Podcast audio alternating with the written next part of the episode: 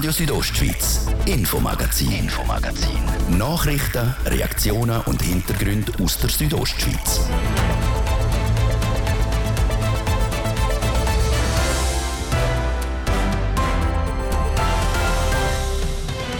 Donnerstag, 8. September, das ist das Infomagazin bei Radio Südostschweiz. Heute mit diesen Themen.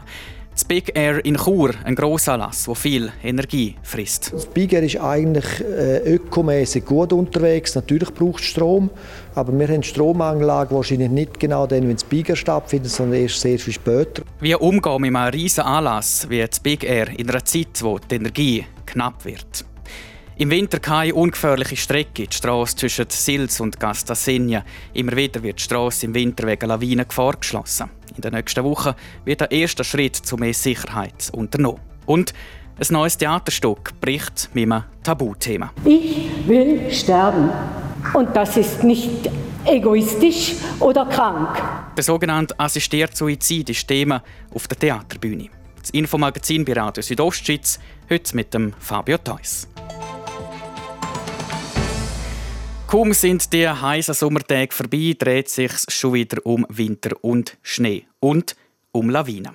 Die sind seit Jahrzehnten in der Region Maloja ein ewiges Thema. Dort ist die Weisspracht der Grund, dass im Winter die Maloja-Strasse zwischen Silva Plana und Castasegna immer wieder einmal nicht befahrbar ist. Zu gefährlich wäre es, wenn plötzlich eine Lawine wird oben runterkommen. Ein erster Schritt her zu mehr Sicherheit steht jetzt bevor. Der Beitrag von Manuela Meuli. Die Maloja-Strasse entlang vom Silzersee ist eine wichtige Durchgangsstrecke im Engadin. Im Winter muss sie aber regelmäßig wegen Lawinengefahr gesperrt werden. Teilweise sogar tagelang. Zum Schutz von Bevölkerung und Straße soll darum ein Tunnel entstehen. Das braucht aber seine Zeit. Damit die Strasse schon der Winter sicherer ist, soll es jetzt eine Übergangslösung geben. Und zwar Sprengmäste, mit denen man künstlich Lawinen auslösen kann, wie der Roger Stäubli vom kantonalen Tiefbauamt sagt. Man hat sich für die Lösung entschieden, weil man mit diesen Sprengmästen zur künstlichen Lawinenauslösung das Risiko für Spontanabgänge will reduzieren und damit verbunden dann auch die Sicherheit für die einzelnen Verkehrsteilnehmer kann erhöhen es wird weiterhin Sperrungen brauchen, aber wir hoffen uns eigentlich damit, dass die Sperrungen programmierbarer werden und durch das können voran angekündigt werden. Konkret gibt es mehrere provisorische Sprengmäste, die wieder abgebaut werden können, sobald das Tunnel steht. Dass es schon vor dem Tunnelbau eine Lösung gibt, kommt gut bei den betroffenen Gemeinden an. So auch in Sils im Engadin, wird Gemeindepräsidentin Barbara Eschbacher betont. Die Bevölkerung ist sicher sehr froh darüber, dass man die Fragen vor Sicherheit ernst nimmt. Das ist eine latente Gefahr. Nehmen die Leute als das wahr, wo die, die Straße regelmäßig befahren. Zudem sei es auch für den Tourismus und die Wirtschaft im ganzen Engadin wichtig, dass die Maloja Straße auch im Winter durchgehend befahrbar ist. Darum ist die Installation der Sprengmasten laut der Barbara Eschbacher ein erster wichtiger Schritt, aber sicher nicht der letzte. Uns ist es ein zentrales Anliegen, dass der Tunnel möglichst schnell kommt. Das ist das Hauptanliegen. Aber, dass wir die Zeit können überbrücken können, sind wir natürlich dankbar, dass wir da die Sprengmasten jetzt haben. Momentan stehen die Sprengmäste aber noch nicht. Laut dem Roger Stäubli vom kantonalen Tiefbauamt werden sie den Herbst aufgestellt. Das muss eigentlich für den Winter 2022 2023 in Betrieb nehmen. Was der Realisierungshorizont vom Tunnel ist, da kann ich im Moment noch keine konkrete oder exakte Angaben machen. Es ist also noch unklar, wie lange die Sprengmasten stehen. Was klar ist, sobald der Tunnel steht, kommen sie wieder weg. Neben der Sprengmeister wird auch noch ein sogenannter Langdistanzradar montiert.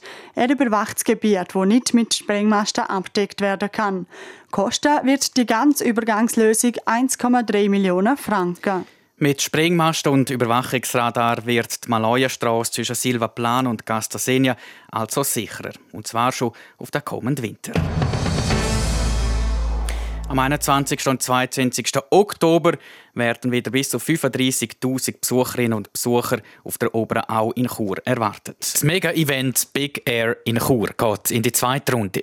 Nach dem letztjährigen Erfolg vom Grossanlass soll das Big Air ein fester Bestandteil im Festivalkalender der Stadt werden. Die Vorbereitungen die sind in vollem Gang. Heute Morgen sind im Chur Gemeinderat aber ein paar Fragen im Zusammenhang mit dem Big Air auftaucht, die noch offen sind. Gegenstand ist die drohende Energiekrise. Der Churstadtpräsident Urs Marti ist mit den Veranstaltern in ständigem Kontakt. In Zeiten von Energiemangel will die Stadt den Bedarf vom Big Air mit sauberer Energie lösen wie der Stadt besagt. Wir haben mit den Biegerverantwortlichen natürlich angeschaut und auch gewisse Massnahmen mit ihnen abgemacht. Beispielsweise, dass nicht mit Dieselgeneratoren da geschafft wird, dass man Blessurstrom, also 100% Ökostrom wird bezogen. Man tut nicht mit Schneekanonen arbeiten, sondern man tut den Schnee vorgefrieren aus Kurer Wasser, so wie in Kühlschränken sozusagen. Das kann man auch ähm, machen und dann häckseln. Ökomäßig sagt man mit dem Big Air gut unterwegs, so der Urs Marti. Natürlich, es braucht Strom. Zum Zeitpunkt vom Anlass Ende Oktober, wenn es noch nicht so kalt ist, sieht die Strommangellage aber noch nicht akut. Die kommen dann erst später, so der Stadtpräsident. Nach allen Spezialisten sagen die, das kommt dann im Winter. Äh, wir glauben deshalb, dass wir mit dem Blessurstrom, wo wir das Biger bedienen, eigentlich Strom vor Ort haben, wo da vor Ort verbraucht werden kann. Äh, womit äh, Strom muss immer gesperrt werden, auch vom Biger selbstverständlich, aber womit eigentlich nicht die Mangellage der Treiber von der Frage ist, sondern das grundsätzliche Umgang mit Ökostrom. Ins gleiche Horn bläst auch Röne Götz, der Geschäftsführer von First Event AG, wo das Big Air veranstaltet. Man probiert den Anlass so sauber und nachhaltig wie möglich zu machen. Doch auch er gibt zu, die drohende Energieknappheit die hat sich auch auf die Planung vom Big Air ausgewirkt. Ja, uns hat das eigentlich eher dazu angespornt, dass wir auch gesagt haben, wir probieren auch mit dieser Situation umzugehen, versuchen so effizient wie möglich das ganze Event zu planen, gehen dementsprechend auch mit klaren Richtlinien auf unsere Partner zu, auf unsere Lieferanten, auf unsere Sponsoren, um zu schauen, dass wir überall mit, äh, mit jedem äh, Schritt, den wir machen, sehr bedacht umgehen. Privatpersonen, der öffentliche Raum und das Gewerbe, alle werden angehalten, zum Strom sparen. Um die Signalwirkung so einen grossen Anlass gleich durchzuführen, macht sich der Röne Götz logischerweise auch Gedanken. Es wäre aus seiner Sicht aber falsch, das Big Air nicht zu machen. Natürlich macht man sich Gedanken, aber ist aus unserer Sicht ein Verbot für Grossveranstaltungen, wo man Sport fördern, wo man etwas Kulturelles machen, ein falsches Signal, auch, für die Branche, wo wir eher daran gehen müssen, dass wir versuchen, mit Verantwortung das Event durchzuführen und so wirklich am interessierten jungen Publikum auch eine tolle Veranstaltung gleich auch in solchen Zeiten können bieten Bedacht und verantwortungsvoll will man das Big Air in Chur also durchführen. Ein Strich durch die Rechnung könnte einzig noch der Bund machen. Das, wenn wegen steigender Corona-Zahlen wieder Veranstaltungen müssten abgesagt werden. Für die Stadt Chur selber ist es momentan auch ausgeschlossen, zum das Big Air absägen, sagt der Stadtpräsident der Urs Marti. Wir können äh, das Jahr eigentlich Big Air nicht mehr absägen. Die Verträge mit den Künstlern sind unterschrieben, Bestellungen sind da. Wenn man jetzt absägen würde, dann wäre es ein einseitiger Beschluss von der Stadt. Wir wären dann schadenersatzpflichtig.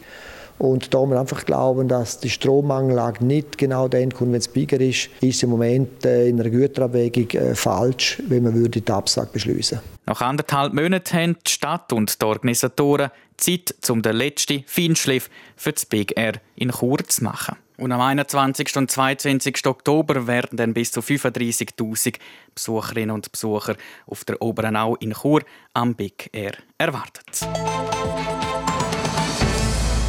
Die Corona-Pandemie sie hat das Krisenmanagement vom Kanton Graubünden vor eine historische Herausforderung gestellt. Neue Strukturen und Prozesse sind in kurzer Zeit entwickelt und umgesetzt worden. Das Ganze unter der Leitung vom sogenannten kantonalen Führungsstab. Wie er seine Arbeit gemacht hat, darüber liegt jetzt ein Bericht vor. So viel vorweg, der Bericht gibt keine Beurteilung ab über die Arbeit von bestimmten Personen, sondern analysiert das Krisenmanagement vom Kanton als solches. Erstellt hat der Bericht DTH im Auftrag vom Bündneramt für Militär- und Zivilschutz. Untersucht worden ist der Zeitraum vor Pandemiebeginn, also Januar 2020, bis zur Aufhebung der sogenannten besonderen Lage durch den Bundesrat im April 2022. Während dieser Zeit ist der kantonale Führungsstab im Einsatz. Das ist so lang wie noch nie. Der Bericht zeigt auf, welche Strukturen und Prozesse sich bewährt haben und wo es allenfalls Anpassungsbedarf gibt. Und so sind wir beim ersten Punkt, Führung. Da schlägt der Bericht vor, dass eine neue Stelle vom Stabschef von einer Stabschefin soll geschaffen werden. Die Person hätte unter anderem den Auftrag, um den Führungsstab auszubilden. Die Durchhaltefähigkeit vom kantonalen Krisenmanagement wäre so gesichert. Weiter müssen laut Bericht die Schnittstellen zwischen Bund und Kanton besser definiert werden, um die Verantwortlichkeit und die Zusammenarbeit zu klären. Zum zweiten Punkt Organisation. Da kritisiert der Bericht das aktuelle Reglement vom kantonalen Führungsstab, das sich zu wenig definiert, müsse überarbeitet werden und mit Übungen auf die Probe gestellt werden. Und noch Punkt 3, Kommunikation. Die hat laut Bericht tatsächlich Verbesserungspotenzial. Wegen der mangelnden Kommunikation hat es besonders am Anfang der Coronavirus-Pandemie Unsicherheiten bei den Kompetenzen gegeben. Der Bericht schlägt darum ein Krisenkommunikationskonzept vor, sowohl gegenüber den Medien als auch gegenüber der Öffentlichkeit und der Gemeinden.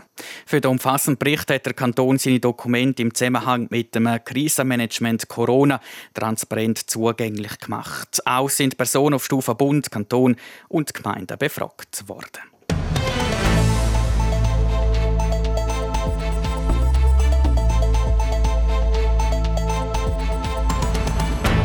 Infomagazin bei Radio Südostschweiz im zweiten Teil der Sendung mit diesem Thema. Assistierter Suizid, Tabuthema in der Gesellschaft. Das neues Theaterstück bricht auf. 1.1.23 Startdatum für die neue Bündner Regierung. In unserer Serie reden wir mit den Mitgliedern der neuen Kantonsregierung, heute mit dem Peter Bayer. Und Pilzli sammeln. Doch welche gehören ins Körbli und welche nicht? Das Gespräch mit einer Pilzexpertin und über ein außergewöhnliches Saisonjahr. Mehr grad, zuerst Wetter und Verkehr. Der Tag vom Bündner Sport. Zahlreiche Vereine präsentieren an sieben Standorten im Kanton sportliche Angebote. Zuschauen oder selber mitmachen. Am zweiten Tag vom Bündner Sport. Der Anlass ist für Jung und Alt ein Erlebnis und gratis. Der Tag vom Bündner Sport im Rahmen vom 50-Jahr-Jubiläum von Jugend und Sport am Samstag, 17. September, ab dem 10 Uhr in Chur, Davos, Ilanz, Langquart, Sameden, Schkuhl und Dusis wird präsentiert von Südostschweiz. Mach dich stark für Outdoor-Abenteuer mit 20% Rabatt auf Rucksack, Trekking, Regen- und Bikebekleidung für Erwachsene und Kids. Jetzt bei Sportix. Der Tag vom Bündner Sport. Am Samstag, 17. September, an sieben Standorten im Kanton Graubünden. Ihr hören der so kurz vor dem halb sechs. Das Wetter. Präsentiert von Tanzschule Home of Dance. Die Tanzschule in Kur für alle Partens. Von Disco Fox über Salsa bis zu Hochzeitstanz und Bachata. www.homeofdance.ch Auch der Rest des Tages wird heute in der Südostschweiz immer freundlicher. Bis morgen Mittag macht der Regen dann eine kurze Pause. Auf den Nachmittag kommt er dann aber wieder zurück. Vor allem im Norden wird es immer wieder nass. Temperaturen morgen Freitag Chur wird es maximal 22 Grad, Zamaden und Bivio 14. Am Samstag ist es dann auch wieder wechselhaft mit Wolken und ab und zu ein bisschen Regen. Verkehr. Präsentiert von der Züst AG in Chur. Ihre Fachmann für Dienstleistungen im Bereich Elektrowerkzeug. züstag.ch Feierabendverkehr in der Stadt Chur auf der Masanserstraße stadteinwärts über den Postplatz und Weltstörfli. Dort haben wir aktuell bis zu 10 Minuten länger. Dann auf der Autobahn A13 aus dem Süden Richtung Chur zwischen Rotenbrunn und Reichenau stockt. Da brauchen wir aktuell ein bisschen Geduld und ein paar Minuten länger. Und auch auf der A3 bei der Wallensee-Tunnel aus Richtung Zürich auf Sargans. Dort haben wir auf Höhe Wesen bis Mühlenhorn bis zu 10 Minuten länger. Verkehr. Jetzt geht es weiter mit dem Infomagazin. Ich gebe zurück zum Fabio Theus. Radio Südostschweiz. Infomagazin. Infomagazin. Nachrichten, Reaktionen und Hintergründe aus der Südostschweiz.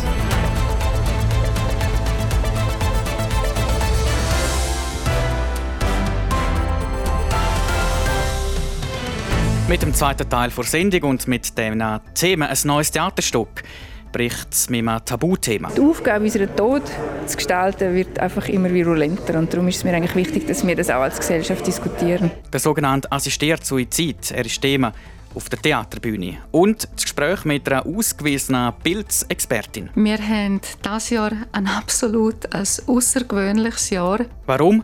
Die Antwort in ein paar Minuten hier im Infomagazin. Es ist ein Thema, das in der Gesellschaft für emotionale Diskussionen sorgt. Der sogenannte assistierte Suizid, also die Beihilfe zur Selbsttötung. Dabei nimmt die sterbewillige Person selbstständig eine Substanz zu sich, die zum Tod führt. Zur Verfügung gestellt wird die tödliche Substanz, beispielsweise vom Arzt, von einer Ärztin. Der assistierte Suizid ist in der Schweiz zwar erlaubt, jedoch umstritten und nicht selten ein Thema, wo man nicht wirklich gerne darüber redet. Ein Theaterstück mit dem Namen Gott nimmt sich bewusst am assistierten Suizid an. Das ist ein Beitrag von der Seraina Zinzli. Ich möchte, dass man Menschen wie mich nicht verurteilt. Ich will sterben. Und das ist nicht amoralisch, egoistisch oder krank. Das sagt die 78-jährige vollkommen gesund Frau Gärtner. Der Hauptcharakter im Theaterstück Gott. Es geht um den Wunsch, durch einen assistierten Suizid zu sterben. Ein Wunsch, der zu einem offenen Diskurs anregen soll. Genau darum sei die Rolle auch so wichtig, sagt Heidi Maria Glössner, wo im Stück die Frau Gärtner spielt. Ich wollte einfach ein Teil von der Diskussion sein, wo unbedingt muss geführt werden. Also auch das Gesetz für die, zu der ist ja nicht Sterbehilfe, sondern eben assistiertem Suizid.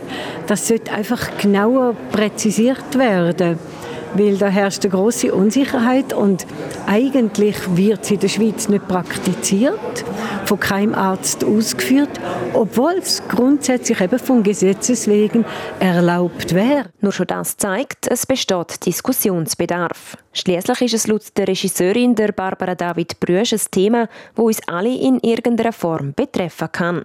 Es wird sicher ja äh, nicht weniger werden. Unsere Gesellschaft wird immer älter, immer mehr Menschen stellen sich der Frage, unsere medizinischen Mittel werden immer besser. Also die Aufgabe, unseren Tod zu gestalten, wird einfach immer virulenter. Und darum ist es mir eigentlich wichtig, dass wir das auch als Gesellschaft diskutieren. Es steht aber nicht der assistierte Suizid an sich im Vordergrund, sondern Palliative Care, wo eine bestmögliche Lebensqualität bis zum Schluss soll ermöglichen So käme es gar nicht erst so weit, sagt Barla Hannes, die das Projekt angestoßen hat. Will Vielfach haben die Leute ja Angst, und das wird ja auch in dem äh, Stück gut beschrieben, haben sie Angst vor einem Spitalaufenthalt, vor langem Leiden und so weiter.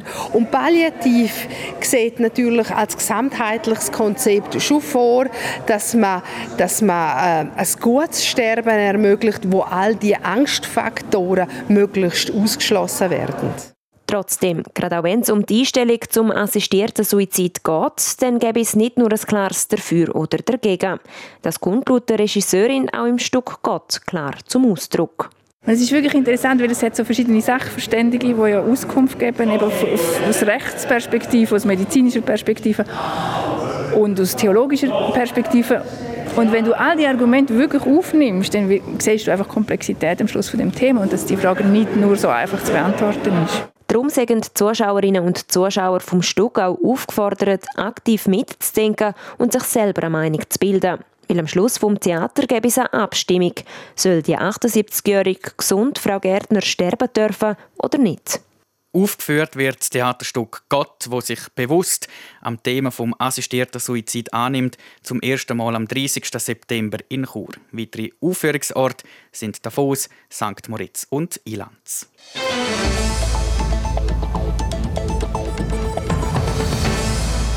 Am 15. Mai hat das Bündner Stimmvolk eine neue Regierung gewählt. Die bisherigen Markus Gaduff, John Domenic Barolini und Peter Bayer sind wiedergewählt worden.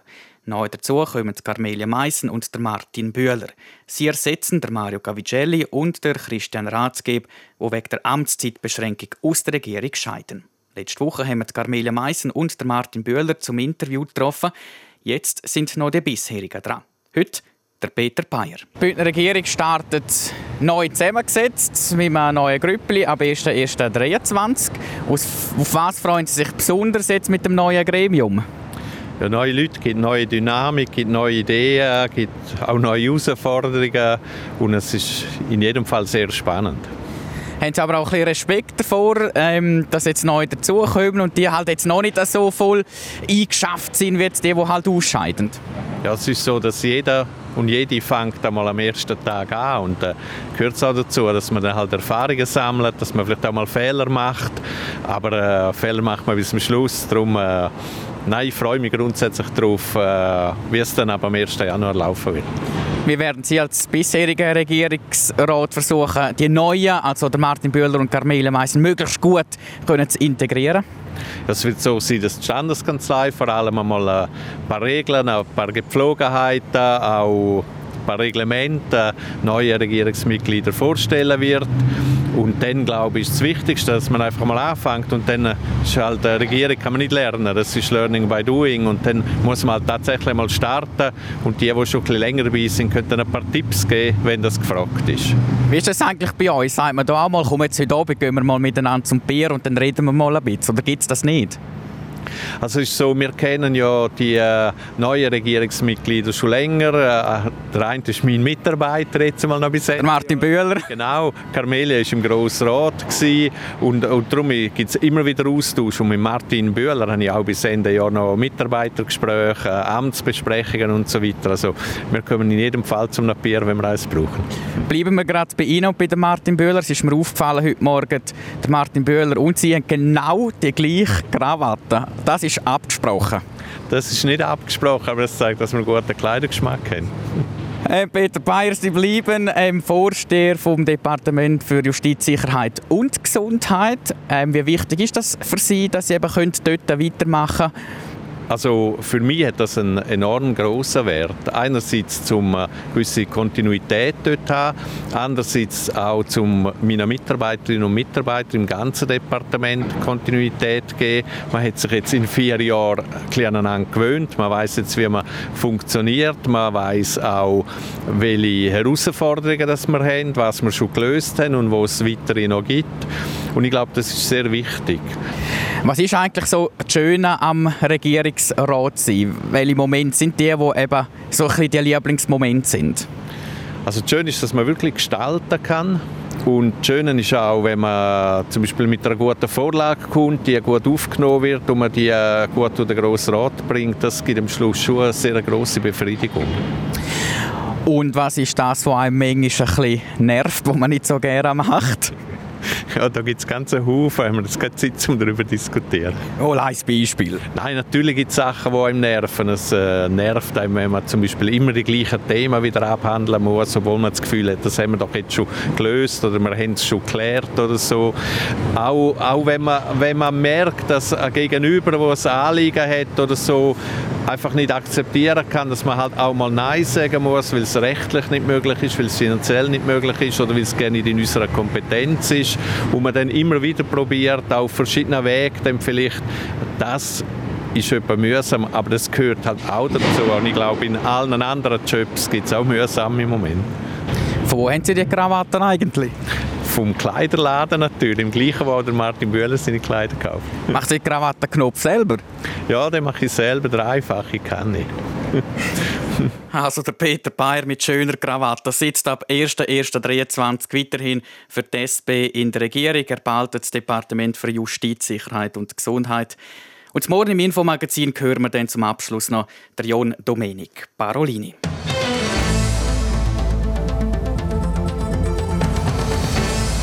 Seit Juni stiefeln wieder viele Sammlerinnen und Sammler durch die Bündner Wälder mit ihren Körbli und Schaufeln und suchen nach der schönsten Pilzli. Die Saison die ist in vollem Gang. Es ist eine außergewöhnliche Saison, wie die Pilzkontrolleurin Elvira Zock im Gespräch mit der Sarah Marti sagt. Wir haben dieses Jahr ein absolut außergewöhnliches Jahr, wo ich mich in 50 Jahren nicht mag zurückerinnern, dass das jemals so war. Und zwar im Mai, der 20. Mai, hat 34 Grad gehabt. Und am Samstag drauf, am 21. Mai, haben wir bereits schon auf 600 Meter die ersten Steinpilze gekriegt. Das ist also, das hat es noch gar nie gegeben. Jetzt im dem Juli und August, wo war, es hat fast nicht geregnet, sehr, sehr trocken gewesen. Wir hatten fast keinen Pilz gehabt. Es hat gerade noch so knapp gelangt, dass ich den Pilzkurs aufrechterhalten wie Sie eben gesagt haben, es war ja recht trocken bis jetzt in diesem Jahr. Wie beeinflusst auch die Trockenheit und die Hitze die Pilze? Was bei uns zum Sagen ist, da im Rheintal, was die Trockenheit angeht, vor allem auch die Situation mit dem Föhn, wo wir immer wieder haben. Der Föhn ist der Feind von der Pilz. Der Föhn lässt die Pilz vertrocknen, verblassen können oder sie können auch ganz aufgesprengt. Sie nehmen da recht Schaden und wenn wir einmal wirklich den Föhn drin haben, dann ist auch schnell einmal dann vorbei mit Pilz, bis wieder der nächste Regen kommt. Sie haben jetzt eben vorher gesagt, es hat wirklich ein, zwei Monate fast gar kein Bild gegeben in diesem Jahr. Wie ist das vielleicht auch für Sie, dass es jetzt wirklich fast keine mehr hat? Es ist natürlich eine ganz seltsame Stimmung auf der Pilzkontrollstelle. Ich bin fast immer unbesucht geblieben. Die kennen mir das fast nicht. Wenn ich denke an das Pilzjahr 2019, dort haben wir so eine Pilzschwemme. Ich bin den ganzen August jeden Abend nie der Schlüssel zu drehen vor dem halben neun. So eine riesige Schwemme.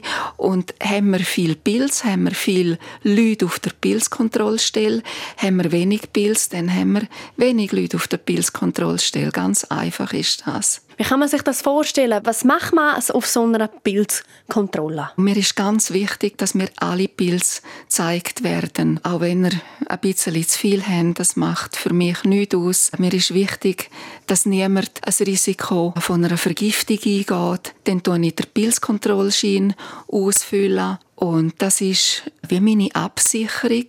Ich tue genau in Gramm eintragen, was ich kontrolliert habe, was ich gesehen habe. Ich kann nur für das Verantwortung übernehmen, was mir vorgelegt worden ist. Was machen die Sammlerinnen und Sammler vielleicht für Fehler beim Pilzsammeln? Wichtig ist, wir wollen fair sein mit der Natur. Das heißt, wir nehmen keinen Babypilz. Wir wollen so fair sein, dass der Pilz ins Erwachsenenalter kommen dass er absporen und dass er sich vermehren Was noch ganz wichtig ist, den Pilz anschneiden.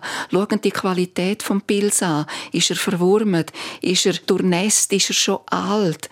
Ganz viel Abfall kann man schon im Wald lassen. Wenn Sie jetzt einen kurzen Ausblick machen, wenn Sie schauen in Zukunft, haben Sie jetzt vielleicht auch ein bisschen Sorgen, dass gewisse Pilze jetzt gar nicht mehr kommen? Oder sind Sie noch recht zuversichtlich, dass auch diese Pilzsaison in diesem Jahr gut kommt? In diesem Jahr wird sie auf, jetzt auf noch aufholen und gut kommen, da bin ich überzeugt. Jedes Pilzjahr hat seine eigene Art. Einmal kommen sie ein bisschen früher, die Pilze, und einmal ein bisschen später. Aber sie sind noch in jedem Jahr immer wieder gekommen. Und häufig kommen sie so schubweise. Mal sie kommen. Ja, trotz grosser Trockenheit kommen die Pilze, sagt Pilzkontrolleurin Elvira Zock. Sie schaut also zuversichtlich auf die aktuelle Saison. Bis und mit Samstag ist noch Schonzeit, aber am Sonntag dann dürfen wir wieder abgehen. Übrigens, erlaubt sind maximal 2 Kilo an Pilz pro Person und Tag. Zeit für Sport. Sport.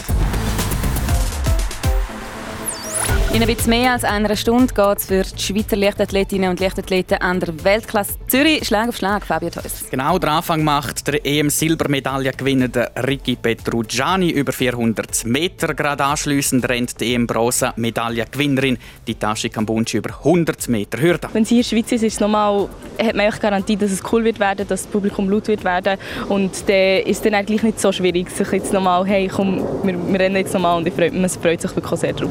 Und Die Tasche Kambunchi, die Mushinga Kambunchi, startet in Zürich über 200 Meter Sprint. Im SRF sagt der 30-Jährige zu ihrem bevorstehenden Sprint trotz körperlicher Beschwerden. Die Motivation ist mega da. Es probiert wirklich so, so einen Kampf zwischen Körper und Kopf und äh, ich probiere den Körper zu besiegen. Ähm, ich werde sicher so schnell wie möglich rennen und äh, ich meine, Zürich ist mega schnelle Bahn. Das letzte Mal, als ich hier war, bin ich auch schnell gelaufen. Darum, ich probiere wirklich so schnell das Rennen zu machen wie möglich. Weiter geht's mit der Schweizer Einsätzen von Chiara Scherer über 3000 Meter Steeple Hindernislauf. Es folgt der Dominik Alberto im Stabhochsprung und der Jason Joseph über 110 Meter Hürde. Am meisten zuzutrauen aus Schweizer Sicht ist heute Abend aber an der Weltklasse Zürich sicher am Simon Ehammer. Der 22-jährige Appenzeller gehört zu den erfolgreichsten Mehrkämpfern vor der Gegenwart, was er im Juli mit Bronze an der WM bewiesen hat. Heute startet er in der Disziplin Weitsprung. Der Sieg nicht ausgeschlossen. Die Form stimmt sicher, die Motivation auch, die Lockerheit, würde ich sagen, stimmt auch nach, nach den Erfolgen, die ich feiern Und ich glaube, mit dem Publikum ja, einen besseren Platz als da gibt es eigentlich nicht. Und neben Simon Ehammer ist im Weitsprung mit der Annik Kählin auch eine Bündnerin mit dabei. Die grösste Siebenkämpferin wird sich heute Abend aber vor, vor allem auf eine Disziplin konzentrieren, auf den Weitsprung. Dass sich Annik Kählin für den Weitsprung entscheidet, das ist logisch. An der Europameisterschaft im August hat sie einerseits die Bronzemedaille im Siebenkampf geholt, andererseits mit 6,73 Meter gleichzeitig eine neue persönliche Bestleistung im Weitsprung aufgestellt. In der Nacht auf morgen steigen in New York die Halbfinals der Frauen. Aus dem Quartett sticht vor allem Caroline Garcia raus.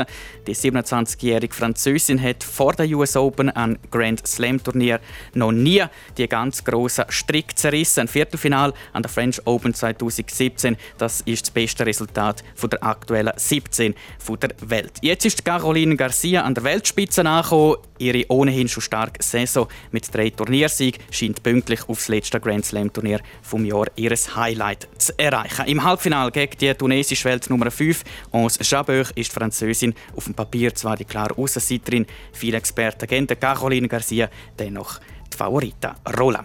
Im anderen Halbfinale duellieren sich mit der Polin Iga Swiatek, die Welt Nummer 1, und der Belarusin Arina Sabalenka, Welt Nummer 6, zwei Top 10 Spielerinnen. Die Begegnung hat es in der aktuellen Saison schon dreimal gegeben und immer hat die Polin gewonnen. Diga Swiatek hat in ihrer Karriere bislang zwei Grand Slam Trophäen dürfen in die Höhe stemmen, beide in Paris und will in der Nacht auf morgen zuerst mal in der US Open Final einziehen. Arina Sabalenka hat noch nicht so viel Erfolg zu verbuchen. Zweimal ist sie beim Versuch, in ein Major-Final zu kommen, hängen geblieben. Sport. So, und das wär's für heute vom Infomagazin hier bei Radio Südostschweiz. Das Infomagazin das gibt es vom Montag bis Freitag, immer ab dem Viertel ab 5 Uhr live im Radio oder zum Nachlesen im Internet unter südostschweiz.ch slash Sendungen oder als Podcast zum Abonnieren. Mein Name ist Fabio Theus, einen schönen Abend. Radio Südostschweiz, Infomagazin, Infomagazin. Nachrichten, Reaktionen und Hintergründe aus der Südostschweiz.